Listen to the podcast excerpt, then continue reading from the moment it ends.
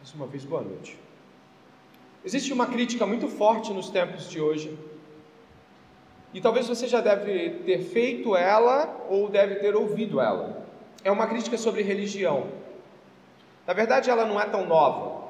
A gente encontra ela já se movimentando desde o século XIX.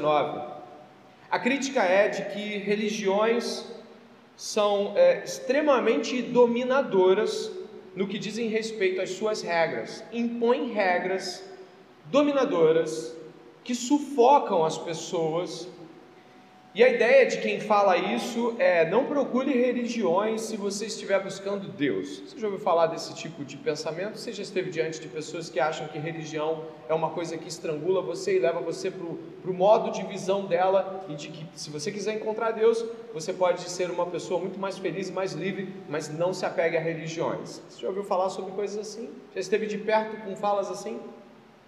Pois é. Geralmente essa verdade, entre aspas, é pronunciada por pessoas que ah, apontam os exageros religiosos e só eles, e não mais nada. Ou então por pessoas que apontam os exageros religiosos até com boa intenção, mas acreditam que o resultado para resolver tudo isso é só acabar com as religiões. Você acaba com elas e aí sabe o que você vai encontrar? Deus. Não sei como chegam a essa conclusão, mas eu já ouvi coisas assim. Também há pessoas que falam essas coisas por repetição e não tem nenhum tipo de regra ao dizer isso. Elas nem conhecem as religiões. É só uma tentativa de se ver livre de qualquer imposição contra os seus limites. E você também já encontrou gente crítica de religião que não tem nenhuma substância para criticar, apenas não quer se ver limitado em seus prazeres e procuras com absolutamente nada. O reformador Martinho Lutero que a gente sempre fala dele, principalmente em outubro, no mês da Reforma Protestante, o reformador Martinho Lutero lidou com situação parecida em 1536. Na verdade, um pouco antes, ele tinha um discípulo que foi seu discípulo por mais de duas décadas, pelo menos, ou 15 anos, chamado João Agrícola. Nome diferente dele, mas mais diferente ainda foi o que esse João Agrícola fez. Ele era um discípulo de Martinho Lutero e ele teve desavenças com a doutrina de Lutero no começo, mas quando em 1536 ele foi, sabe, é, humilde diante de Lutero, passou bons meses com Lutero, com Felipe Melanchthon em Wittenberg, até que Lutero teve que ir para uma conferência e ele já havia nota, novamente retomado a confiança de Lutero, esse tal João Agrícola, esse teólogo. Lutero gostou tanto da retomada de atitude dele que decidiu dar uma chance para ele. Na verdade, não foi nem bem uma chance. Ele apresentou esse João agrícola formalmente a, aos irmãos e à igreja e todos mais e disse que ele iria tomar o seu lugar enquanto ele estivesse nessa conferência. Lutero então colocou esse homem no púlpito para suas palestras, suas prédicas Pois é, enquanto Lutero estava viajando para essa conferência, e você sabe que não é como hoje, ninguém pega um avião e, e, volta rápido, então tinha que ir de cavalo, tinha de carroça, e isso demorava. O Lutero e o Felipe Melanchthon, um dos seus colaboradores mais assíduos, ficaram sabendo de que esse João Agrícola levantou uma controvérsia e rapidamente publicou uma obra sem a permissão de Lutero, no qual ele apontava claramente de que tanto Lutero quanto Felipe Melanchthon eles eram legalistas. Legalistas. Ele apontava de que somente a graça de Deus no Evangelho era suficiente, tanto para revelar os pecados das pessoas, quanto para salvar as pessoas, quanto para fazê-las viver de modo digno. Ele, na verdade, recebeu forte refutação de Lutero. Quando Lutero soube que o cara que ele tinha deixado no púlpito estava levantando essas coisas, eles voltaram correndo e aí a controvérsia foi fortíssima. Lutero, inclusive, disse que ele estava errado de todas as formas. Ele chamou esse homem de antinomista. Você sabe o que significa isso? Anti, metade da palavra é contra e nomos, daí vem nomismo, é lei. Lutero disse que João Agrícola, na verdade, era um antinomista. Ele estava negando qualquer validade da lei em suas realidades propícias ao crente salvo.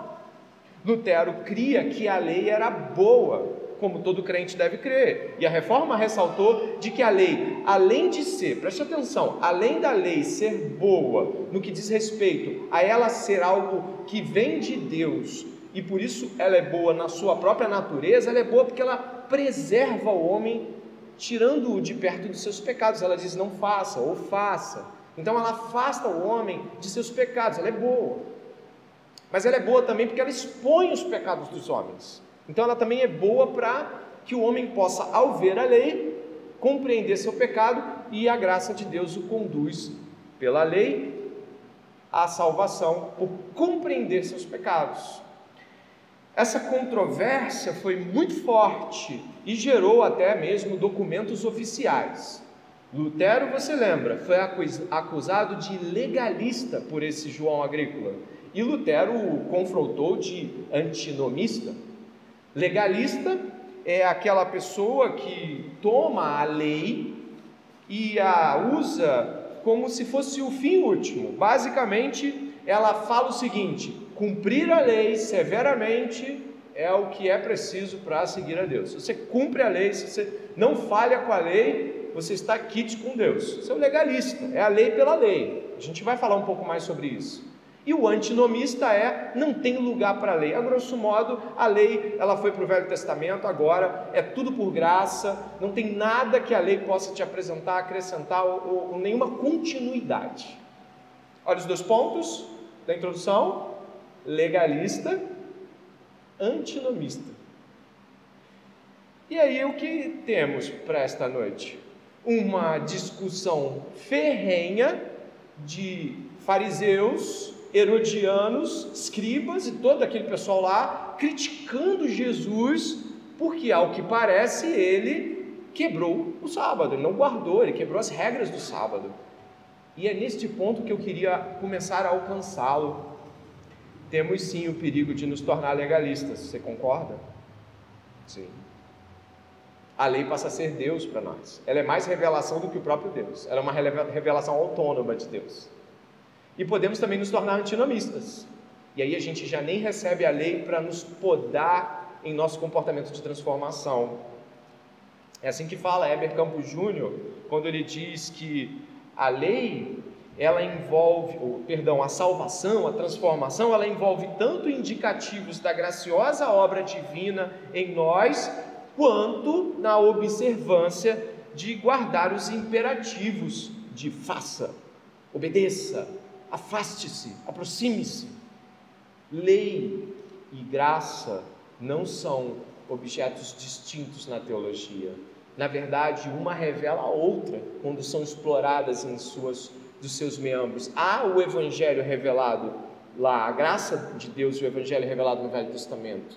Como também Jesus ressalta a importância da lei em diversos momentos. E eu gostaria hoje então de observar esses dois aspectos dividindo o nosso texto em quatro, quatro aspectos diferentes. O primeiro é a lei do Senhor é boa. A lei do Senhor é boa. Isso, isso tem que ficar marcado para a gente. O segundo é Jesus, o Senhor do sábado. O terceiro, o coração do legalismo. Quarto e último, o preço da compaixão. Guardou aí? A lei do Senhor é boa, Jesus, o Senhor do sábado, o coração do legalismo e o preço da compaixão.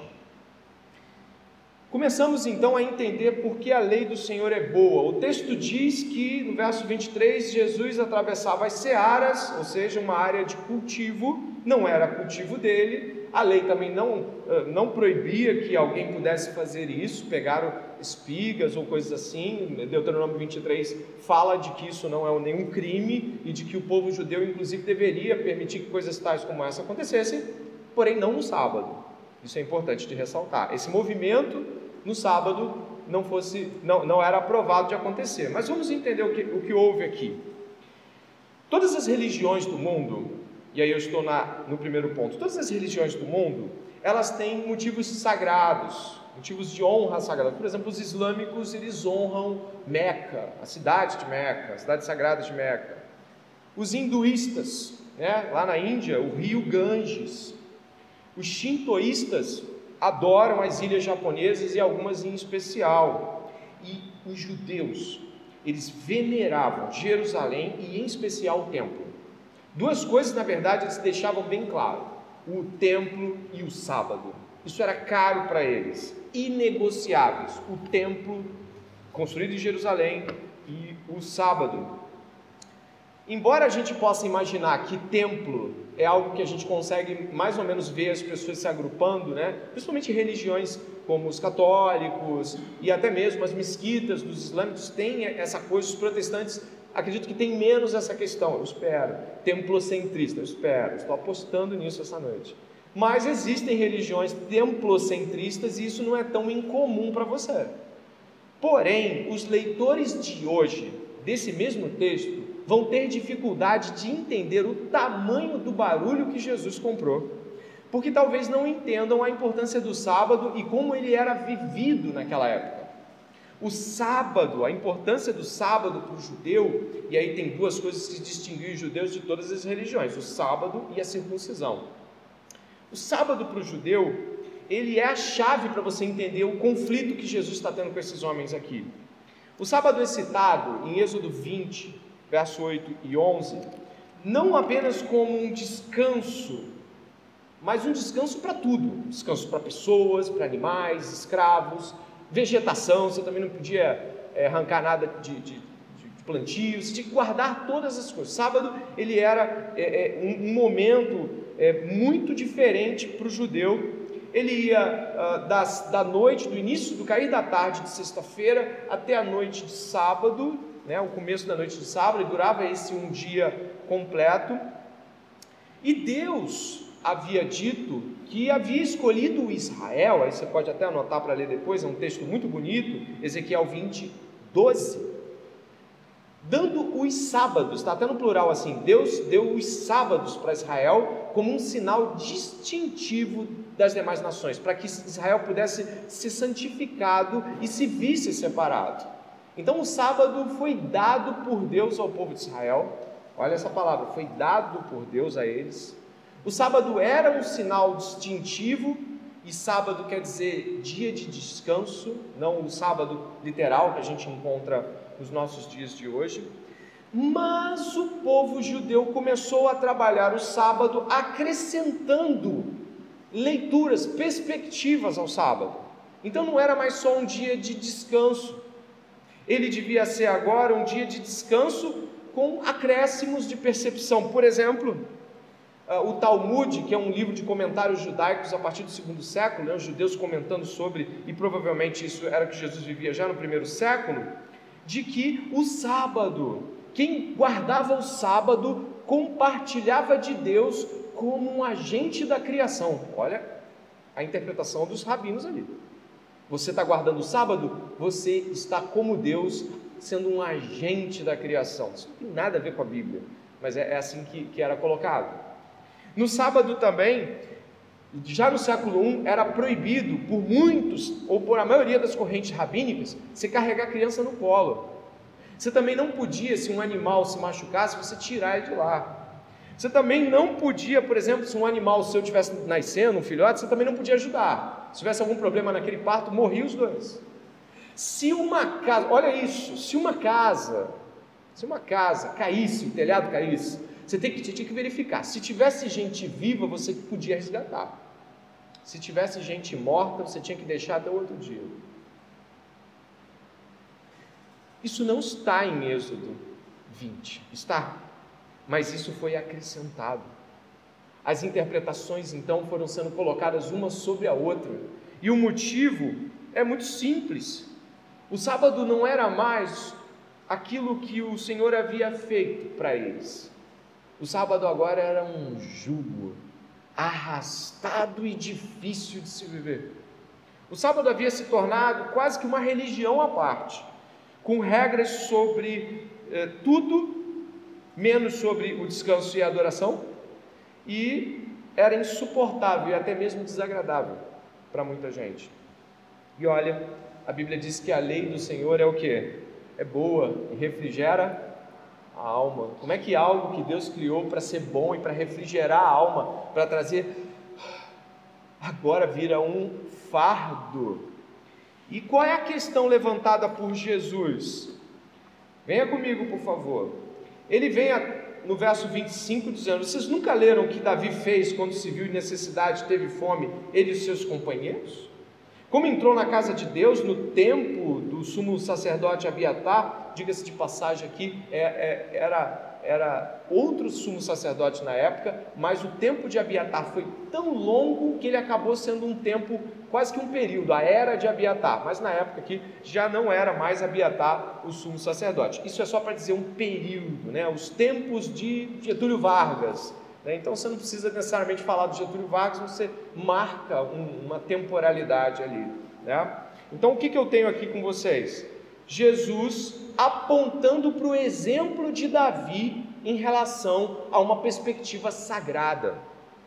Os pães aqui citados da proposição eram pães cerimoniais sagrados, representavam de que Deus os sustentava, de que Deus os alimentava, próprio Jesus passa a ser o, o representante cerimonial do pão da vida para nós, em nossa realidade de continuidade, de compreensão desses pães aqui. Mas Jesus critica, dizendo: olha, eles não pegaram. Na verdade, Davi pegou, se você ler o texto de Samuel, Davi pegou, pediu, o sacerdote falou: só tem esses. Nem aqueles que a gente retira tem, só tem os que são sagrados mesmo. Esses que não podem sair daqui, esses que não podem ser tirados. Davi estava com fome, fugindo de Saul, fugindo da perseguição. Davi já havia sido ungido por Deus através da vida de Samuel e agora fugia de Saul pela perseguição e inveja daquele homem. E aí Jesus está lançando aqui a figura de Davi, que vai ser muito importante para a gente entender. E eu volto com você para Jesus dizendo no verso 27, o sábado foi estabelecido pelo quê? Por causa do homem e não o homem. Se você ler Gênesis capítulo 1, 26 até 2, 3, você vai ver que o sábado ele é o sétimo e o homem foi criado no sexto. O sábado veio para abençoar o homem. O sábado veio para trazer ao homem um momento de descanso e adoração. Isso você deve anotar aí nas suas anotações aí. O sábado ele representa descanso e adoração.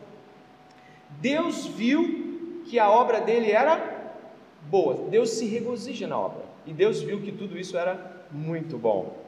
Então, a primeira coisa que Deus faz no sábado é contemplar sua própria obra, que é o que ele nos chama para fazer no nosso domingo, dia do Senhor, dia da ressurreição de Jesus, a qual os cristãos separam um a cada sete dias, é o domingo. Somos chamados a adorar, somos chamados a contemplar, somos chamados a especificamente nos dedicarmos a tal contemplação. Foi o que o próprio Senhor fez ao admirar a sua própria obra. E somos chamados a descansar também, embora saibamos aqui que o descanso de Deus, em Gênesis 1 e 2 até o verso 3, não representa descanso físico, ele vai apontar para o ser humano como descanso físico, que é o que você encontra em Êxodo capítulo 20. Não mexe em nada, pare de fazer as coisas. Então, adore e descanse, adore e repouse adore e se estabeleça em uma posição onde você possa fazer isso sem que esteja dividido com os outros trabalhos. Além do mais, eu diria, quando você não guarda o dia de descanso, você expõe claramente, se você estiver trabalhando continuamente, não por um motivo específico ou excepcional, ou por uma escala de trabalho no qual você pode separar um outro dia, mas ainda assim, reitero, quando você ignora, despreza o sábado, e trabalha deliberadamente sem se importar, você está dizendo de que você é o seu próprio sustentador e não Deus. Você está ignorando a adoração, mas também está ignorando a sustentação de Deus sobre a tua vida. Por isso é importante que você que está ouvindo aí, questione-se sobre como você chega no sábado. Como é que você chega ao, ao prédio da sua igreja, à sua comunidade cristã? O, o sábado é separado para quê? Primeiramente para adoração e deve haver descanso também. Uh, quando você não guarda o sábado e não se esforça para que ele esteja no lugar certo, você despreza a adoração, você despreza a contemplação das obras de Deus, despreza aquilo que Deus não desprezou. E logo você está sendo contrário ao que o próprio Deus fez quando concluiu sua obra.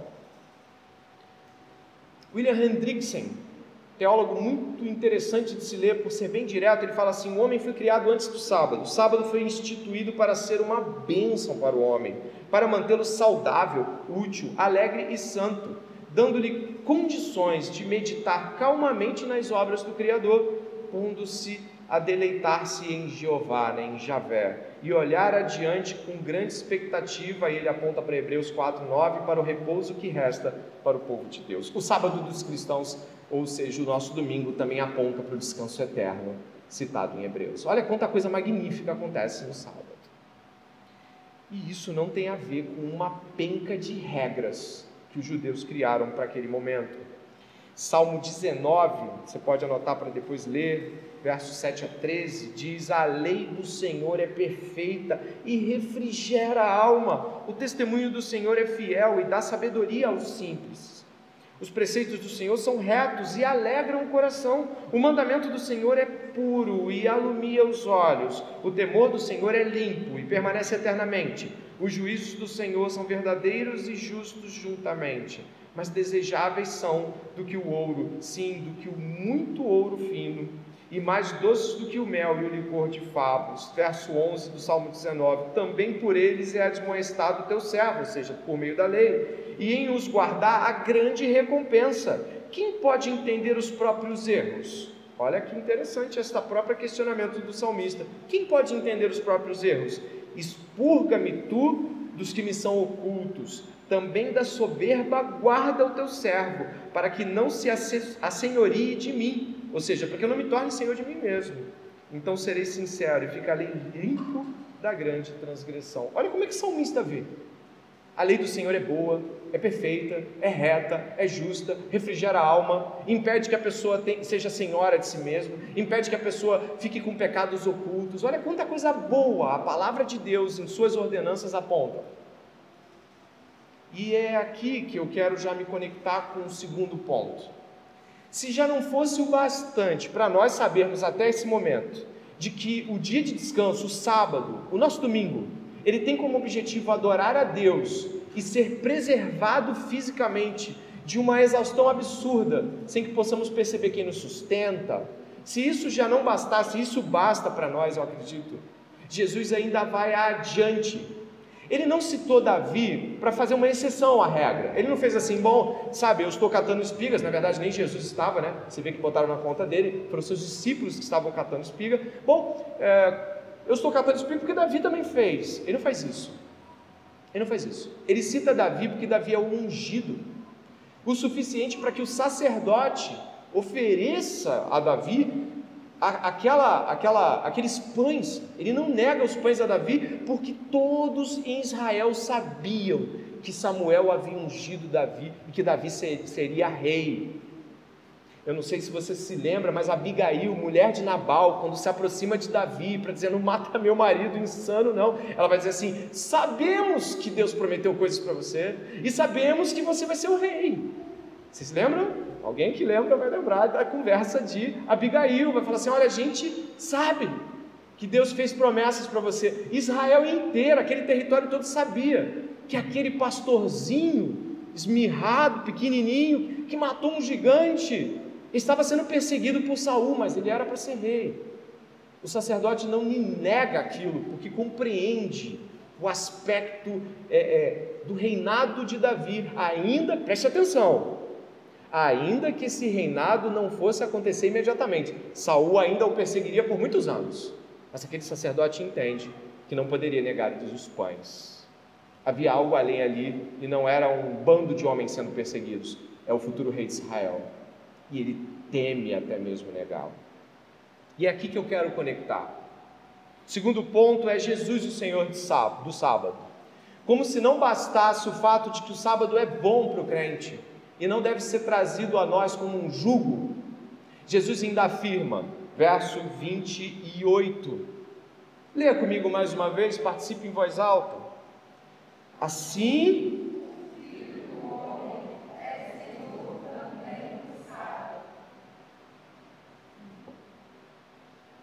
A afirmação de Jesus se conecta com Davi. Davi é o rei e tem autoridade para pedir aquilo ali para o sacerdote ao ponto de não lhe ser negado. Jesus é o filho do homem. Daniel 9,14 diz que Jesus é o filho do homem. Na verdade, Daniel viu um semelhante ao filho do homem, no qual teria todo o poder sobre todas as nações, sobre todas as coisas. Esse filho do homem aqui é o filho do homem de Daniel 9,14. E Jesus une o aspecto de Davi ao aspecto de Daniel. O Messias, o renovo, estava ali diante deles, e ele é maior que o sábado. Em Mateus, Jesus fala que ele é maior que o templo. Em Marcos, Jesus diz: Eu sou maior que o sábado. E essas afirmações apontam para o fato de que Jesus é Deus. Quando ele está aqui diante desses homens, ele pronuncia-se: Eu sou maior que o sábado, eu sou maior do que a criação, eu sou maior do que o descanso colocado sobre vocês, eu sou. Essa afirmação de Jesus aqui, de que ele é o Senhor do sábado, o Quírios do sábado, deve ter deixado os fariseus enlouquecidos, porque ele estava se colocando acima da lei, no sentido de o legislador da lei e ali o intérprete oficial dela. A Bíblia deve ser lida aos olhos de Jesus. A Bíblia deve ser interpretada à luz do Evangelho de Cristo. Quando você não faz isso, você vai descambar para outra coisa que não é, cristi... Né, não é cristianismo e não é Bíblia e não é Deus. Então, cuidado para não perder de vista que Jesus é o Senhor da Bíblia, Ele é o Senhor da interpretação bíblica. Então, nós temos aqui a categórica afirmação de que Jesus está observando o exemplo de Davi e chamando aquela autoridade para ele, e ainda assim dizendo-se o Senhor do sábado, o Filho do homem. Não tem nada a ver com ser homem necessariamente aqui. Não é um, não é um argumento humanista. Jesus é o homem dos homens, é o super-homem. Não, não, não. Filho do homem aqui é um título de autoridade, autoridade sobre os homens. É, se você puder observar o capítulo 3 até o verso de número 6, vai novamente trazer a nós uma compreensão voltada para o sábado. Jesus aqui está apontando: eu sou o Senhor do sábado, eu mando no sábado, eu ordeno o sábado, eu interpreto o sábado, eu estou além dele, eu sou maior que ele. E em seguida, esse mesmo Jesus que sonda os corações, começa a, a, fazer aquilo que nós tínhamos visto nas outras semanas. Ele começa a fazer leituras, ele olha ao redor em uma nova cena no sábado. O capítulo 3 começa: De novo, Jesus entrou na sinagoga e estava ali um homem que tinha uma das mãos ressequidas, ou seja, uma mão atrofiada, uma mão que além de, de ter uma forma diferente, ela não se movia. E estavam observando Jesus para ver se curaria aquele homem no sábado, a fim de o acusarem. Por quê? Porque não era permitido você movimentar-se em nenhum nível fazendo curas no sentido de passar um remédio ou alguma coisa em qualquer pessoa, se não fosse mortal. Se a pessoa não tivesse nas últimas, você não podia nem se mover. Olha como a lei dos homens pode ser severa e ultrapassar em absurdos a lei de Deus. Mas vamos lá. Jesus disse ao homem da mão ressequida: Jesus não falou nada sobre o que ia fazer, ó. Vem aqui para o meio. Então lhes pergunto: é lícito nos sábados fazer o bem ou fazer o mal? Salvar uma vida ou deixar morrer? O que, que eles qual foi a resposta? Pode falar. Eles falaram alguma coisa? Ficaram em quê? Aqui não é o quem cala consente. Aqui é o não importa. Aplica não importa o que você leu antes. Pode olhar para sua Bíblia. Tanto faz. Qual a diferença que faz? Basicamente, que você achar que é. Nesse ponto, os comentaristas bíblicos têm quase que uma unanimidade. O silêncio aqui não é de consentimento. O silêncio aqui é de insensibilidade completa. Basicamente, se for para bem ou para mal, se for para viver ou para morrer, que importa? E é nesse ponto que eu quero trabalhar o terceiro aspecto do sermão, indo para os 20 minutos finais, o coração do legalismo. Aqui temos o coração do legalismo exposto, muito claramente. A primeira cena é muito forte. Os homens estão com fome, correto? É isso que você viu? Estão com fome. Mas qual é o questionamento? Quebraram a lei. Ninguém pergunta se está com fome ou não. Quebraram a lei. A segunda, um homem está com a mão atrofiada e eles estão preocupados. Será que ele vai quebrar o sábado? Eles estão preocupados com a mão atrofiada. Estão preocupados o quê? Se o sábado vai ser quebrado. Eles não estão preocupados se alguém vai poder agora mexer com as mãos, trabalhar com as próprias mãos, se vai sair dali pulando e glorificando a Deus. Estão preocupados o seguinte: não pode fazer isso aí. Não é lugar para isso. Não é dia para isso. E Jesus começa a sondar os seus corações. Aqueles que são legalistas, o coração do legalista, a lei não é um meio, a lei é um fim, é a lei para a lei mesmo. O legalista se dá por satisfeito cumprir a lei, ou seja, não há lugar para necessidade ou compaixão. Mas até uma igreja ortodoxa, doutrinária, como nós buscamos ser, pode também cometer esse tipo de coisa. Podemos estar tão preocupados com a liturgia do culto que se entrar alguém aqui chorando, desesperado, podemos estar mais preocupados em abafar o som do desespero para que os cânticos continuem, né? Se talvez entre um morador de rua, e nós sabemos como muitas vezes eles estão, suas condições físicas, eh, de saúde, mesmo cheiro, todos aqueles desafios. Quem já trabalhou com pessoas de rua sabe qual é o desafio de trabalhar com elas do ponto de vista de estar perto delas, aí entra.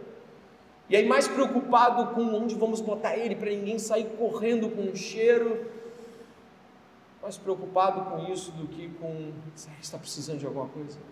Vamos levá-lo ali, vamos ajudar. Talvez mais preocupados com as nossas condições de fazer o melhor sempre, ou deixar tudo bonito, tudo na vitrine, nós nos esquecemos de coisas tais como a compaixão e a misericórdia. Podemos nos tornar legalistas ao tentar fazer o culto perfeito, não no sentido de buscar o melhor naquilo que se propõe a comunicação, a pregação e todas as realidades que são possíveis, um ar-condicionado, não é isso que eu estou falando na tentativa de deixar as coisas todas brilhando à luz dos olhos de todos, podemos deixar passar os dramas humanos sentados em cada cadeira, no final de cada culto, ou mesmo durante deles. Podemos tentar fazer uma pessoa ficar fixada na cadeira, chorando, desesperada, falando assim: Eu preciso ir para um lugar, eu estou louco. Não, fique até o final do culto. Podemos, pode entrar uma pessoa aqui falando: Você dá alguma coisa para comer? Olha, hoje o diácono não veio, você pode vir amanhã. É porque só com ele. Tiago 2, 14, 17 diz assim: Meus irmãos, que aproveita alguém dizer que tem fé e não tiver obras? Porventura a fé pode salvá-lo? E se o irmão ou a irmã estiverem nus e tiverem falta de mantimento cotidiano, e algum de vós lhe disser, ide em paz, aquentai-vos, fartai-vos, e não lhes derdes as coisas necessárias para o corpo, que proveito virá daí? Assim também a fé, se não tiver as obras, morta em si mesma. Nesse ponto, olha o que Jesus faz verso 5. Por favor, entra nesse cenário. Estamos acabando agora. Entra nesse cenário. Então Jesus, olhando em volta, indignado e entristecido com a dureza de coração daquelas pessoas, disse ao homem: estenda a mão. E o homem estendeu a mão e ela lhe foi restaurada. Os fariseus saíram dali, com os herodianos logo começaram a conspirar contra Jesus procurando ver como o matariam. O termo grego do olhar de Jesus era basicamente a palavra que é Jesus olhou para os que estavam à sua volta. Preste atenção no cenário. Jesus pergunta: Eu devo hoje aqui fazer o bem ou o mal? O certo, ajudar, deixar viver ou morrer? E ele vira para os lados, quem sabe procurando que alguém dissesse: Ajuda esse homem. O senhor pode. Mas ele olhou para todos os lados e só o silêncio pôde ser encontrado. Então, esse silêncio era o silêncio só dos fariseus e dos herodianos? Só havia estes ali? Seria muito difícil você se manifestar ali, porque você estava do lado dos fariseus e dos herodianos. E o que seria de você e de mim se nós naquela hora decidíssemos falar assim: não, ajuda ele. A lei é boa. A gente ia ser engolido pelo grupo majoritário.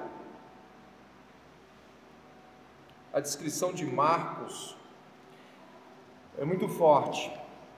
Na verdade, a palavra em grego diz que Jesus ficou profundamente entristecido. E onde está escrito é, dureza de coração, você já viu aí? Dureza de coração? Em grego é coração mal intencionado, embora não haja perdas aqui para sua compreensão, eu, eu lhe asseguro um pouquinho mais, né? Coração mal intencionado. Eles estão olhando e querem que o circo pegue fogo. Deixa ele se enrolar com esse negócio de ser bonzinho acima, ele achando que é muito bom. Então, meus irmãos, uma das coisas que eu gostaria de ressaltar aqui é a ira de Jesus a ira de Jesus. Salmo 2 diz: beije o filho para que não se irrite. O Salmo 2 diz também que os povos conspiram e pensam coisas vãs. Deus só está esperando para destruir os legalistas, porque aqueles que acreditam que de fato Deus estabeleceu suas leis para que os homens fossem medidos rigorosamente por cada uma delas, mal percebe que jamais conseguiu cumprir todas elas.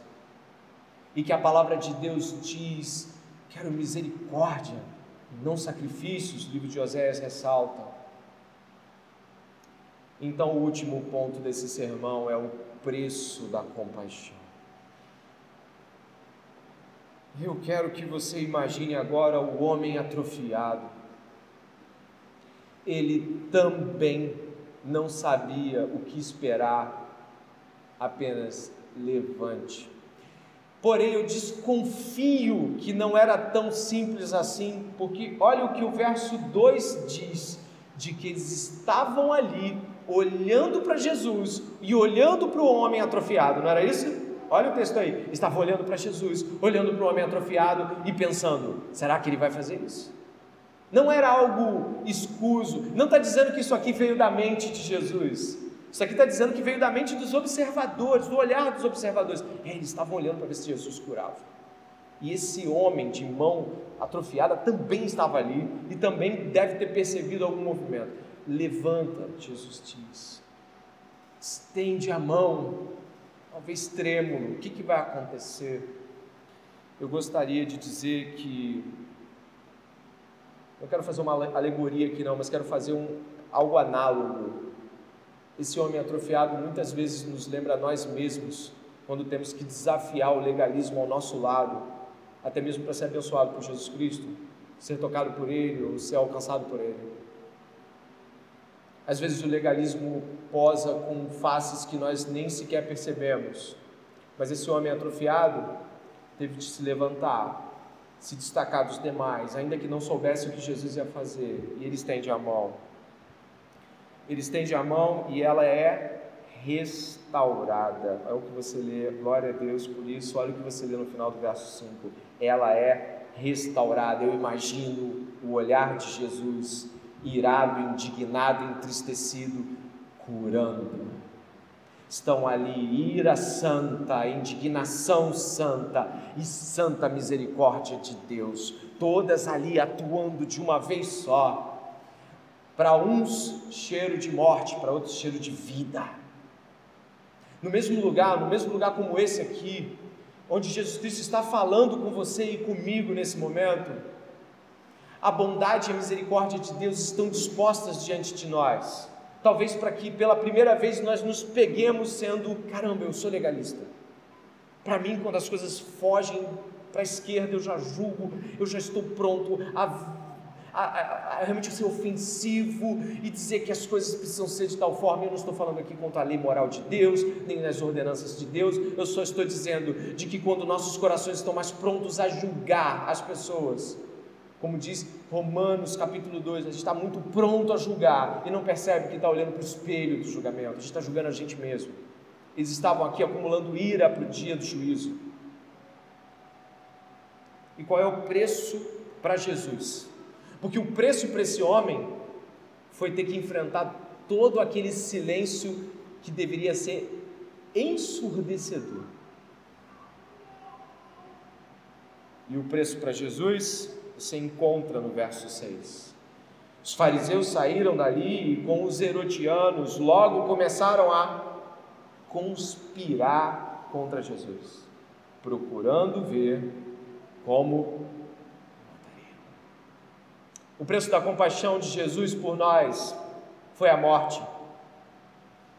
O preço do amor de Deus em Cristo Jesus por cada um que foi salvo aqui foi morrer a bondade foi negada. Jesus foi colocado ali e negaram a bondade de Deus. É assim que diz João: a luz veio ao mundo, mas os homens amaram mais as trevas do que a luz, porque as suas obras eram mais.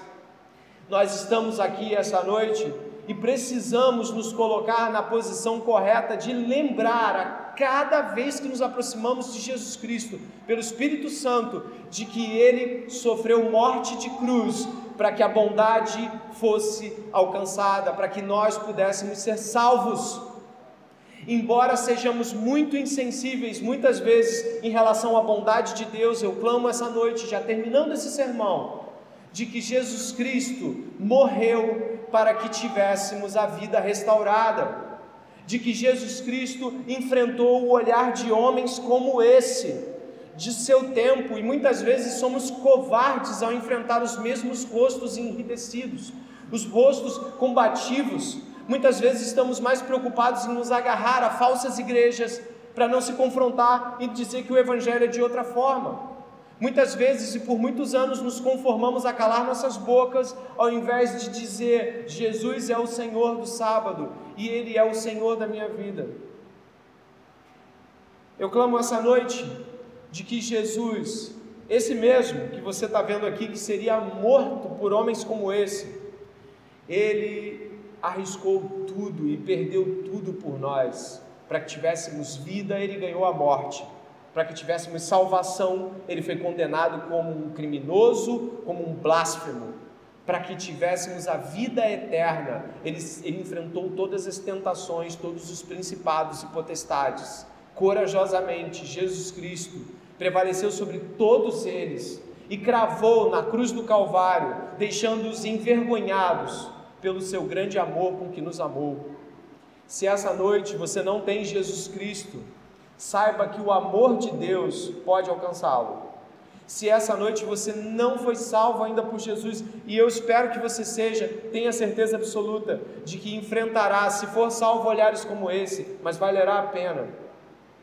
E se você tem o Senhor, e ainda tem medo de confrontar-se com os olhares das pessoas que condenam o Evangelho, existe algo de muito errado com você. Aqueles que se envergonharem de Jesus, o Pai se envergonhará deles. O próprio Jesus se envergonhará deles diante do Pai. Eu peço que essa noite você considere que a sua vergonha não encontra lugar no Evangelho de Jesus. Peço que, pela graça do Senhor, você possa ter sido alcançado e compreenda talvez a natureza da sua insensibilidade, de gente precisando de ajuda ao seu redor. Compreenda a natureza da dureza do seu coração, que é de julgamento severo contra os outros, ao ponto de não conseguir nem mesmo perceber quando está com inveja. Esses homens estavam com inveja da popularidade de Jesus, do avanço de Jesus, do crescimento de Jesus, de como as pessoas gostavam dele, como elas estavam sendo abençoadas por ele. A inveja os cegava Inveja é, é um sentimento faccioso, terrível, e que muitas vezes não temos coragem de confessar para que não sejamos pegos depois fazendo o mal. Eu peço que essa noite você possa considerar todas essas coisas e que em Cristo Jesus, o nosso Senhor, você possa vencê-las. Nós vamos fazer uma oração e terminaremos nessa oração o nosso culto público. Oremos.